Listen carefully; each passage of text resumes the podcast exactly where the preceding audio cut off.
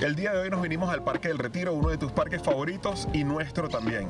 Y tenemos dos puntos a tratar hoy. Uno, su historia, que siempre es interesante conocer un poco más de este parque tan característico de la capital. Y dos, una pregunta que todos podemos llegar a hacernos en algún momento.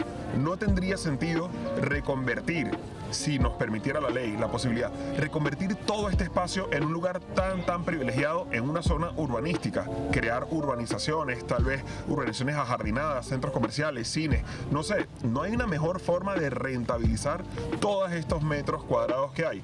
Para esto me acompañan mis compañeras Rebeca, Gianfranco, Gustavo y vamos a estar tratando este tema. No sé eh, quién quiere empezar contándonos un poco algunos detalles sobre la historia del parque o cosas curiosas, algo a lo mejor relacionado a la fecha. ¿Por dónde quieren empezar? Bueno, si quieres empiezo yo. Ok. Eh, este parque inició su construcción eh, en el siglo XVI y terminó en el siglo XVII, aproximadamente en el año de 1645. Okay. Eh, este parque, bueno, como muchos de ustedes saben, tiene muchísimas especies de árboles, estamos hablando de aproximadamente 19.000 y 167 especies. Eh, además, pues eh, tiene muchos elementos históricos y culturales, así como equipamientos en el área educativa y sobre todo recreacional. Para nosotros esto es nuestro pulmón, es el sitio de preferencia para venir y disfrutar de un espacio verde, libre, y que tú puedas hacer cualquier tipo de actividad. ¿Sueles venir, Rebeca? ¿Es un parque al que sueles venir? ¿Qué actividades haces? ¿Qué es lo que te trae el parque? ¿Qué es lo que te gusta? Normalmente vengo de paseo. Mm, a mí me cuesta hacer mucho deporte, pero es verdad que mucha gente viene aquí a correr, a patinar, eh, bicicleta y demás. Eh, pero es que además... Hay yoga también, pilates, hay yoga, cosas. sí, y baile. Yo venía principalmente a hacer bailoterapia también con un grupo de, de chicas, ¿no? Pero mm, inicialmente lo que me gusta es que es un sitio, tal cual como su nombre lo indica, es para retirarte. Es como un, un espacio para ti, para tu disfrute, para tu despejar la mente y pensar en, en tus cosas. Genial. De ¿Quién hecho- tiene más detalles de, hecho, de sí, historia? Ahora que, que Rebeca dice lo de retirarse, el, el nombre precisamente del retiro viene de eso, ¿no? Porque en principio esto era propiedad de bueno, la monarquía, estaba hecho para eh, solamente un grupo exclusivo, ¿no? De, La de la época, de la nobleza.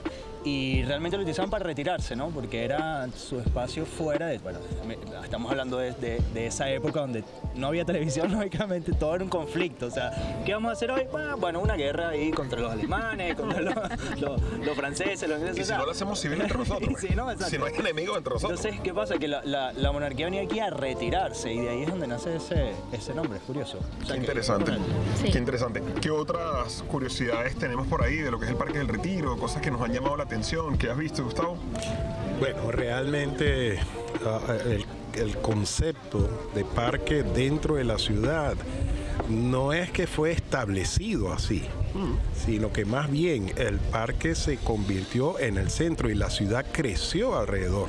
No es que se decidió agarrar la ciudad y meterle el parque en todo el centro, es al revés.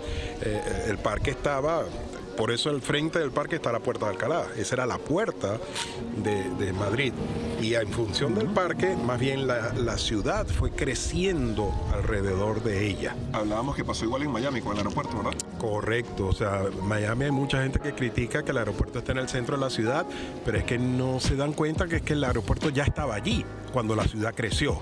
Entonces no es que lo pusieron en el centro de la ciudad, es que estaba ya ahí establecido. La ciudad lo absorbió y se quedó en el medio. Quería apuntar una cosilla, ya que hablamos, que Gianfranco menciona de que esto pertenecía a la monarquía, es en el año de 1868 cuando pasa a ser titularidad del Ayuntamiento de Madrid, ¿vale? O sea que ya este parque es público para, bueno, desde antes con Carlos III en 1767 ya era público, pero seguía siendo de la monarquía. En 1868 es cuando pasa a titularidad del Ayuntamiento de Madrid y pues obviamente es abierto al público para su disfrute. Rebeca, antes de entrar a, bueno, y todos, antes de entrar a la parte entonces donde quisiera como comentar cuál es el aporte que tiene el parque a la ciudad. Eh, ¿Qué otros aspectos de valor histórico, aparte de bueno, su valiosa, va- valiosa y, y a su vez súper diversa eh, eh, mezcla de árboles y, y de sembradíos y de jardines, porque por allá atrás tiene eh, una rosaleda y por acá tienen unos árboles como que traídos de México y por allá tienen unos que trajeron de Bolivia, no sé dónde. A nivel así, ¿quién pudo como investigar cantidad de árboles? Por ahí me comentabas, Rebeca, más o menos. Sí, habían hay 19.000 árboles y están distribuidos en 167 especies aproximadamente. Puede que con Filomena quedaran más Hayan o menos, seguro. pero, pero ese era el dato que se tenía anteriormente. Vale. Qué bueno, qué bueno. Eh, ¿Alguno recuerda más o menos, más o menos qué tiempo estuvo cerrado por lo de Filomena? Yo creo que como dos meses. Creo que un par de meses, ¿no? un par de meses.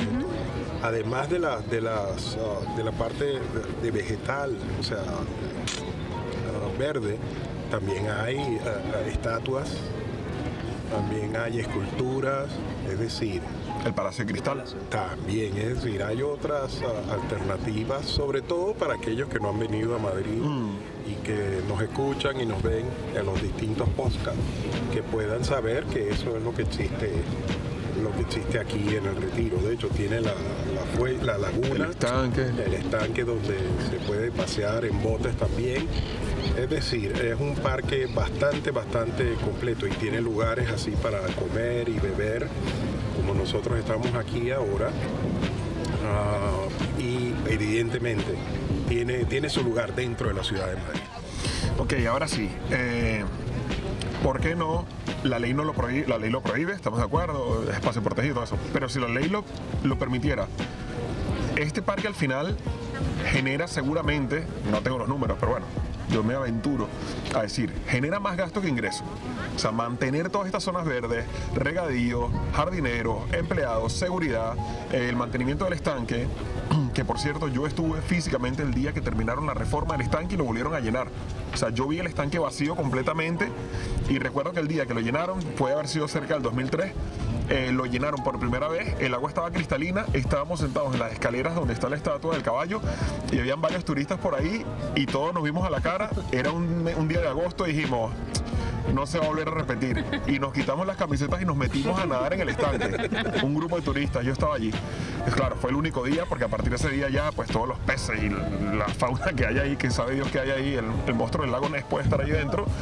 Pero, pero sí, pues es un parque que tal. Volviendo al punto, ¿para qué necesitamos un parque? O sea, que económicamente es rentable un parque en el centro de la ciudad con este detalle relevante. Al lado de uno de los barrios más caros de España, con todas las marcas de lujo.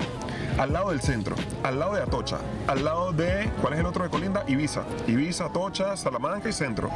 ¿Realmente necesitamos un parque aquí? No se podrían hacer muchas cosas mucho más rentables a nivel económico en esta extensa eh, terraplén. ¿Qué piensas tú, Rebeca? A ver, es verdad que todo parque genera ciertos gastos de mantenimiento, pero difiero en que eh, el parque, sobre todo hablando del retiro, es un punto estratégico turístico, ¿vale? Y por tanto, aunque no sea directamente, indirectamente genera desarrollo económico que es suficiente para mantener el parque durante todo el año. Entonces, eh, yo creo que en parte, mm, además de que está protegido y más, es un sitio o un equipamiento que tiene identidad propia, ¿vale?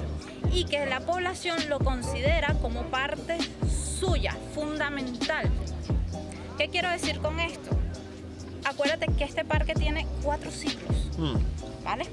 Entonces, estamos hablando de que lo han visto, lo has visto tú, padres, tus abuelos, tus bisabuelos y posiblemente tus tatarabuelos también. Seguramente. Entonces, él, ya ha creado una identidad propia que por muchos proyectos que haya, y no digo que no, que sea de interés para general para, para la población y la economía sobre todo, creo yo que esa identidad propia que ya tiene el equipamiento hace que no se cambie su uso. Jan, ¿qué uso le das tú al parque y por qué crees o no eh, que esto podría ser aprovechado de una mejor forma? ¿Crees que a nivel económico podría ser aprovechado de una mejor forma? Eh, ¿Crees que sí, pero ¿cómo lo ves tú? Mira, yo veo el parque como algo fundamental de Madrid. De hecho, es referencia incluso para los barrios que, que colindan, ¿no? Tú cuando alquilas un piso por acá en Salamanca y tal, lo en la descripción siempre te vas a encontrar, está a tantos metros del Parque de Retiro.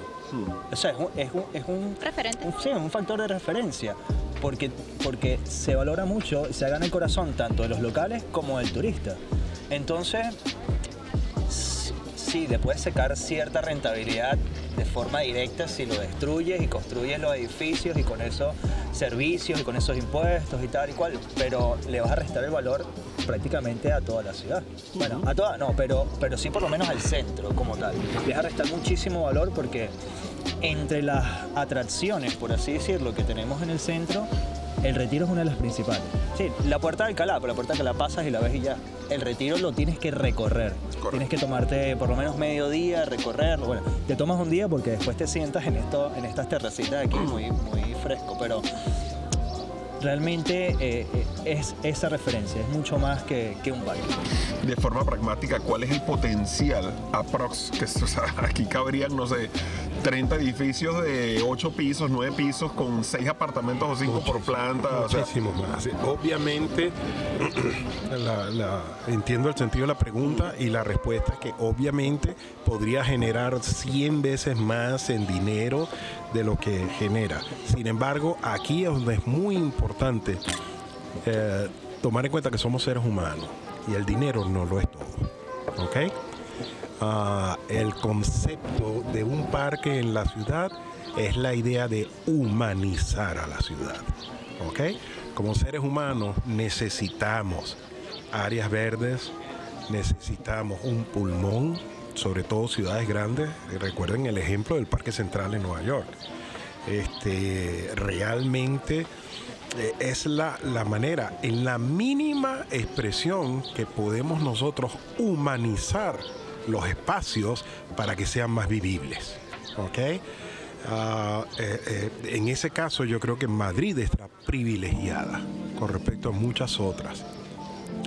Porque el, el- concepto, el desarrollo del, del retiro hace que sea verdaderamente un, ah, atractivo para la ciudad como tal. Como decía Jan, las referencias de las personas que viven en los apartamentos de afuera es a qué distancia estoy de retiro. Como decía eh, eh, eh, Rebeca, el atractivo que es para el turista que viene de ciudades que quizá no tienen eso y llegan acá y ven en el centro de la ciudad un parque de estas dimensiones, todo eso hace que verdaderamente Madrid sea una ciudad privilegiada. O sea que entonces volvemos a un tema que solemos tocar habitualmente y es que eh, en el estilo de vida de España no todo es dinero. Volvemos entonces a que no todo es dinero, porque si todo fuera dinero, acabemos con esto.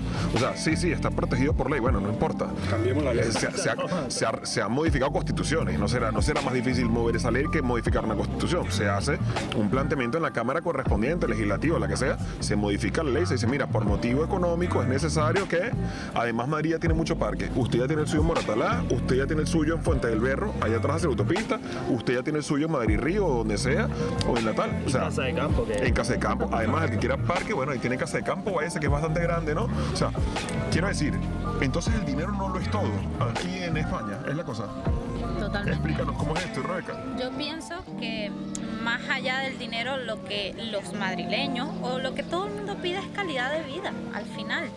Y esto que te brinda el, el parque como tal es parte de esa calidad de vida que ¿por qué- tanto se busca. pero porque entonces la gente insiste en el dinero, si lo que busca es calidad de vida. Porque cuando tú le preguntas a la gente, la gente te dice, no, yo lo que quiero es dinero, dinero, dinero, dinero, dinero. Pero cuando le quitas el parque al retiro, te dicen, no, no me quites el parque. Bueno, pero tú querías dinero. ¿Quieres dinero o quieres parque? ¿Qué quieres? Sí, o sea, es difícil a veces con algunas personas porque tienden a superponer en que el dinero les da la calidad de vida. Pero no necesariamente es así. Tú puedes tener mucha calidad de vida sin necesidad de ser millonario, que es diferente. Pero entonces tiene que ver, Jan, con que estamos acostumbrados a que los gobiernos en nuestros países latinoamericanos no nos dan nada, entonces estamos acostumbrados a no recibir nada, y cuando recibimos ya nos apropiamos de ello como patrimonio nuestro, también social, e entendemos que resulta que sí es deber de la administración y de parte del gobierno, es deber darnos esto, porque también lo estamos pagando, no es gratis, esto no se paga de dinero caído del cielo, se paga nuestro impuesto, esto Entonces, cuando venimos a España nos damos cuenta de que la calidad de vida no depende solamente de facturar dinero, sino que depende también de recursos públicos para el bienestar Y el eh, disfrute. personal, disfrute y el bienestar emocional y psicológico de la población. Exacto. Eh, el- la labor del Estado, o yo lo tengo concebido de esa manera, es generar una estructura, una base que permita un desarrollo, que permita obtener y alcanzar esta calidad de vida. Eh, nunca he pensado que el dinero te da calidad de vida, jamás. Jamás lo he pensado. De hecho, mis planes de fin de semana es venir, eh, presupuesto cero o mínimo. Te vienes acá, te pasas el día, es más, te traes tu propia, tu propio picnic ¿Tu mochila? que te gasta nada, 10 euros que te gastas en, en dos cervezas, unas patatas y tal, y te echas al jardín, te caminas, te haces tus 10 kilómetros caminando. y listo. Y, y es así.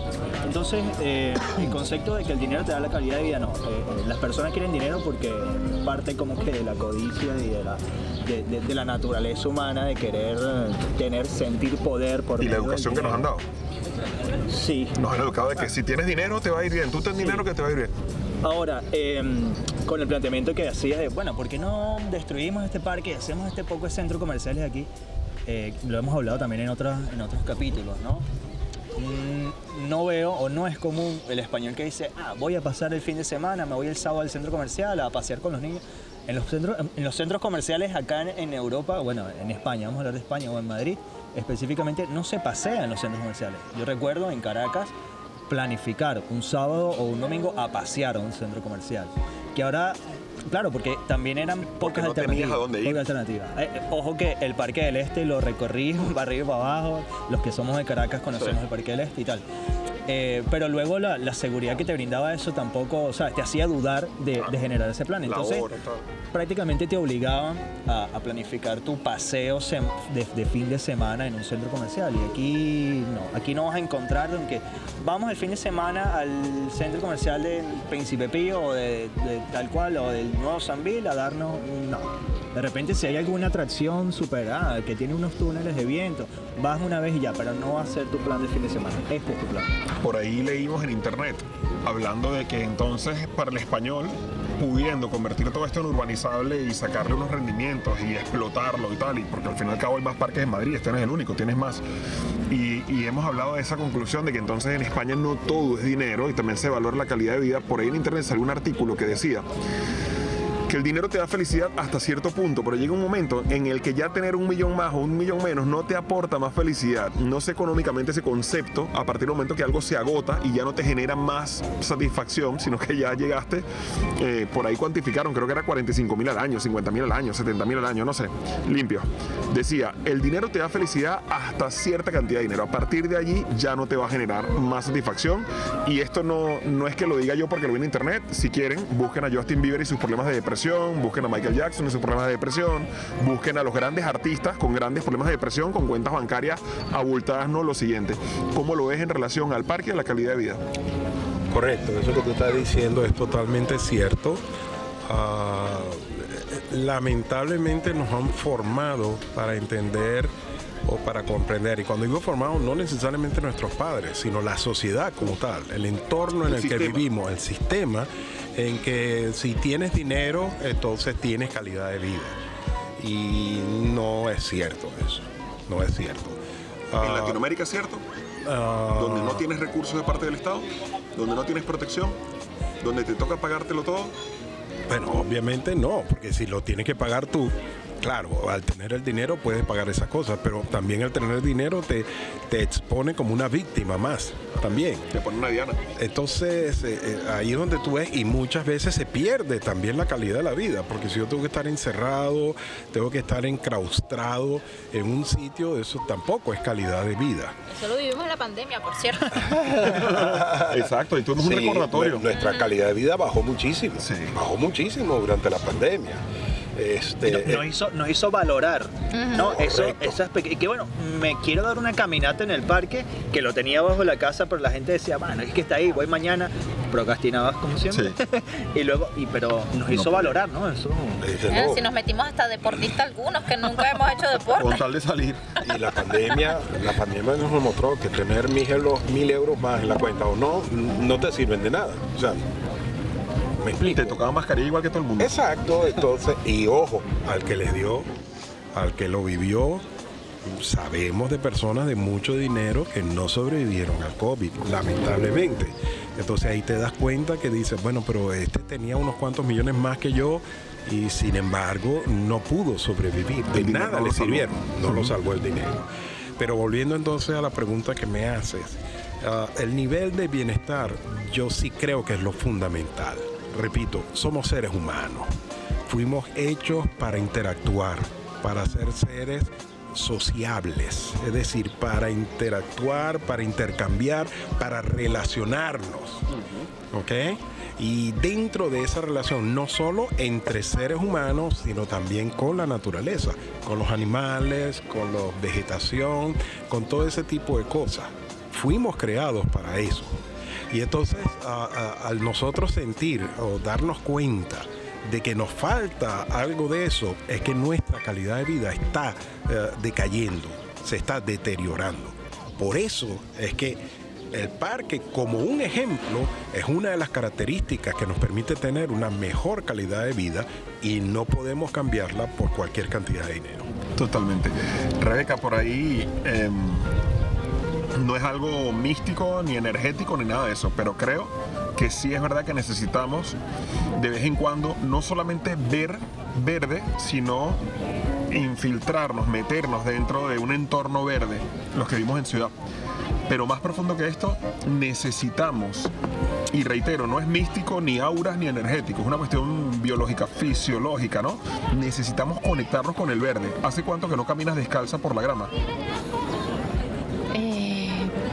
No sé, la verdad es que nunca, no me habían hecho nunca esa pregunta, pero la verdad es que tengo muchísimo tiempo que no camino descalzo en la grama. Caminar no, pero sí. Yo me acosté en la grama hace como dos fines, pues estamos de picnic. ¿Y antes de eso, hace cuánto que no lo hacías? Sí, tiempo, tiempo. No, ¿Hace yo- cuánto que no caminas descalzo en la grama? No, no lo recuerdo. Años de años de años. No, no, no recuerdo. Lo, mínimo siete años, porque cuando vivía en Orlando, mi, casa tenía Mm. grama, entonces sí. Pero desde que vine aquí a Madrid, que vivo en piso, en apartamento, no, creo que nunca lo he hecho en, estando aquí en España. Es brutal. Mira lo que estoy diciendo, caminar descalzo en la grama. No te estoy diciendo hace cuánto que no vas a un rascacielos en el piso 7 de, de caminar descalzo en la grama.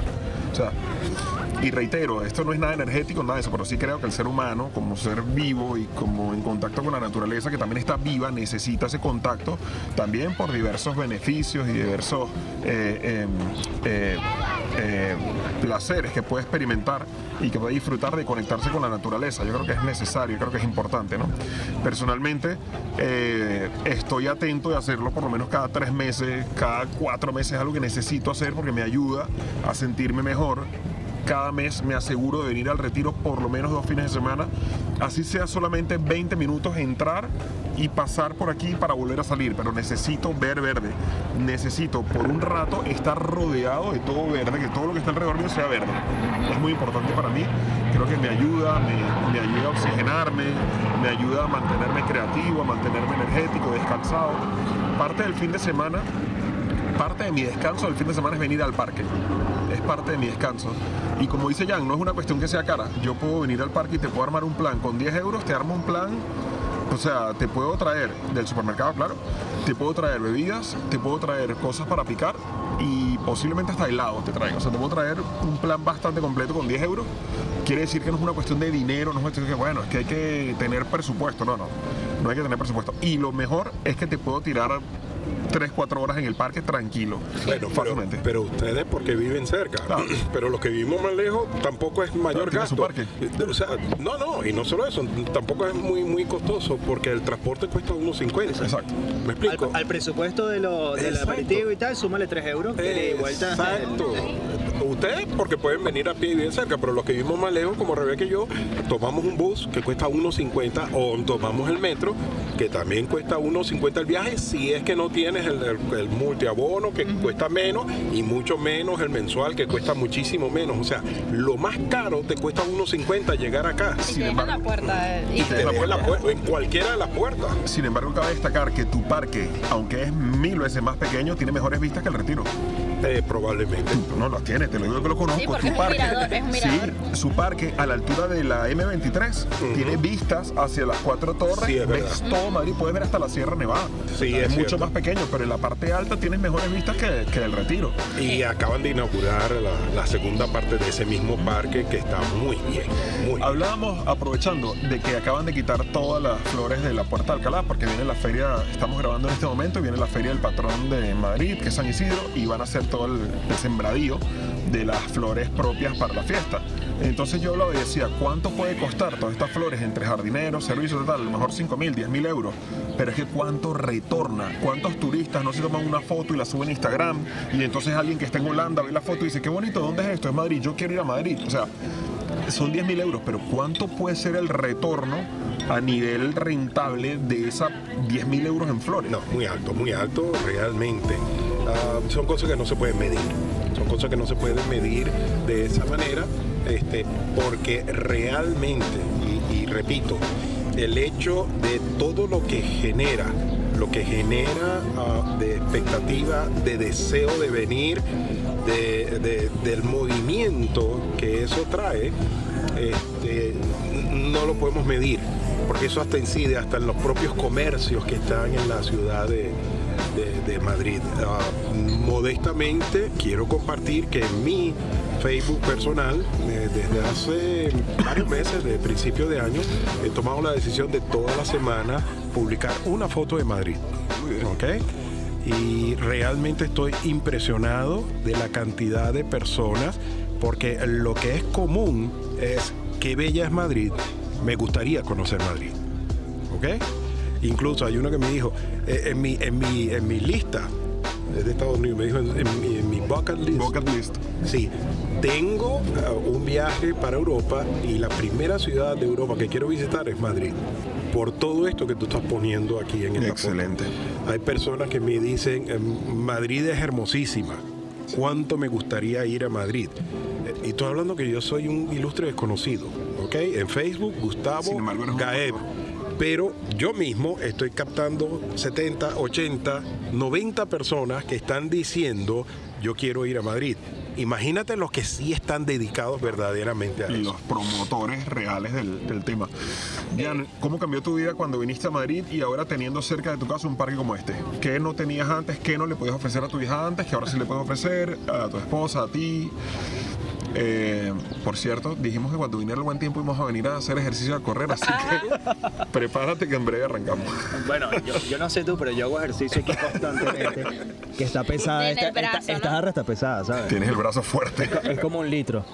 Eh, mira, lo, lo, lo que más me marcó, o lo que más me motivó a este. Bueno, esta decisión, ¿no? Que he tomado ha sido la seguridad, la tranquilidad y la calidad, ¿no?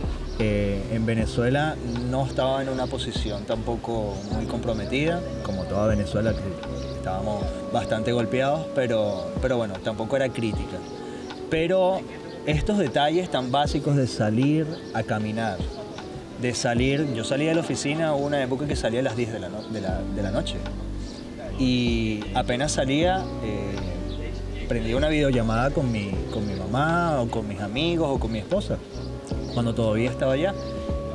Y el sentirme seguro fue algo tan rápido, fue algo que yo mismo pensaba antes de venir. Yo decía, bueno, yo sé que yo soy, o sea, tengo ese chip de, de defensa que estoy en la calle Paranoico. y veo hacia la izquierda, hacia la derecha, que me parecía normal en Caracas, pero acá yo dije, no, yo, yo voy a durar bastante tiempo con esa, con eso, con esa costumbre, ¿no? De ver quién viene. No, no, no. Y se lo digo a muchos de los clientes y prospectos.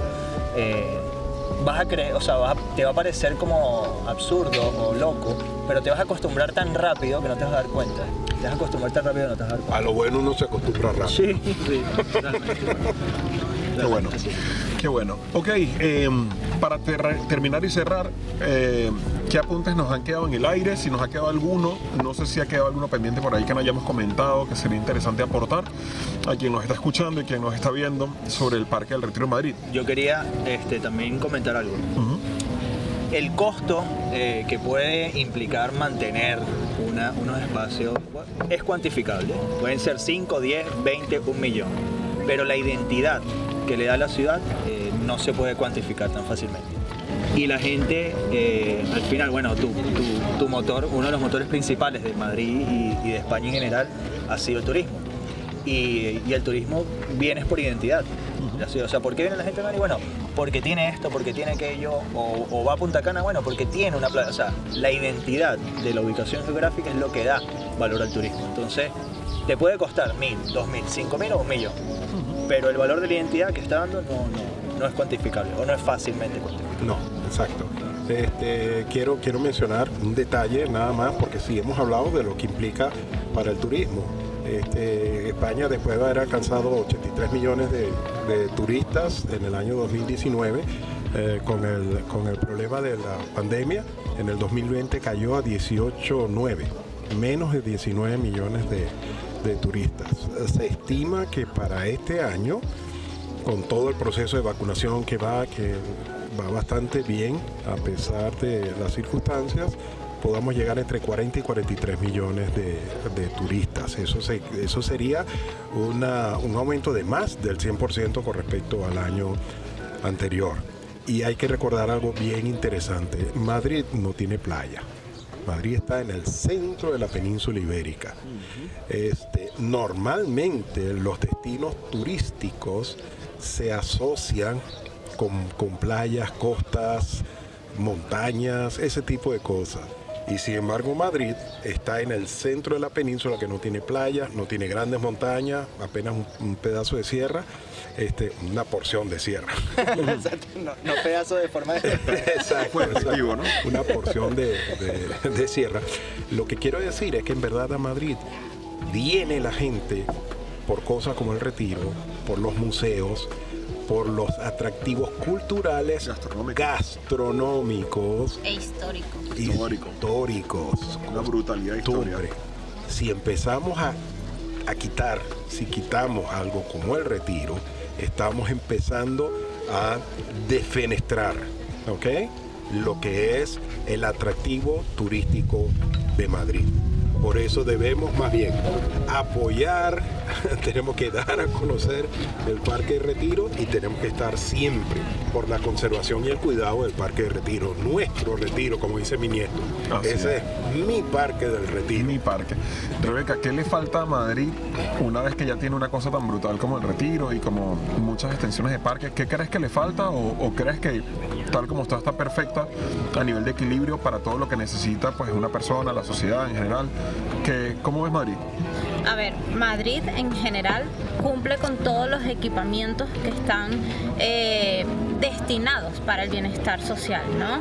Es decir, tenemos parques que están para eh, cubrir la parte recreacional o deportiva, están los centros hospitalarios para la parte de salud, están los centros educativos para la parte educacional, Bibliotecas. bibliotecas, o sea, todo ello, ¿no? Teatros. Es que yo creo que es muy completo. Es verdad que habría que hacer un análisis profundo y determinar eh, cuáles son los índices de equipamiento que cumple cada sector como para determinar si a un barrio le falta un poco más de un centro educativo o un poco más de salud o lo que sea.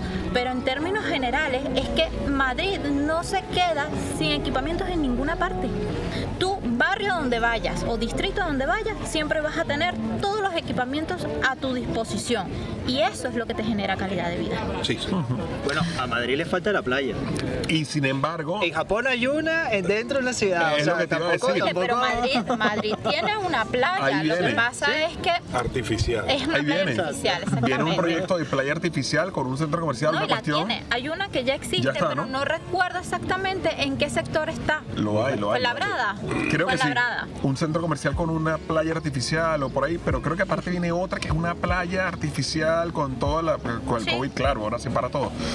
Pero bueno, lo que sí quiero apuntar un poco para terminar es la importancia de entender que la calidad de vida no siempre está ligada a dinero. eh, era un poco la entradilla del video, era un poco para reflexionar sobre qué absurdo puede ser pensar en eliminar algo tan espectacular para la sociedad eh, madrileña y española como un parque tan característico como el Retiro, solamente por pensar de forma pragmática en dinero y decir, bueno, es que esto podría ser mucho más rentable, sí, pero la salud de, de la ciudad, el turismo, eh, la belleza geográfica y, paisajística, eh, son demasiadas cosas como para simplemente cuantificarlo en dinero, ¿no? Entonces yo creo que ha sido bien interesante venirnos para acá para el Retiro.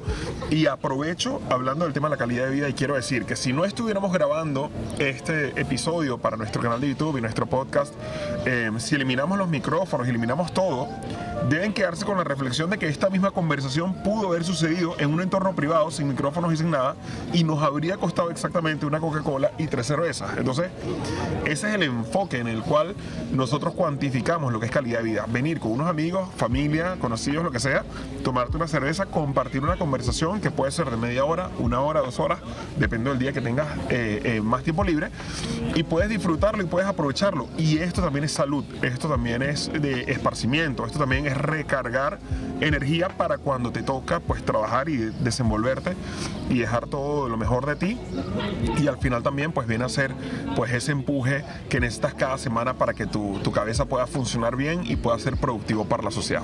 Lo dejamos hasta aquí por hoy. Eh, gracias por venir otra semana. Nos vemos próximamente. Seguimos en YouTube. Búscanos como Coenia Aguirre en Spotify, en Amazon, en Apple Podcast, Google Podcast. Estamos distribuyendo en todas las plataformas para poder estar en aquella que tú disfrutas y que usas y en aquella en la que estás suscrito. Y si no estás suscrito en ninguna, tal vez sea buen momento para que empieces. Escoge alguna, búscanos y si no estamos allí, envíanos un mensaje privado que muy pronto haremos las gestiones para poder llegar a ti. Te enviamos un saludo desde Madrid, la capital de España. Nos vemos próximamente. Saludos.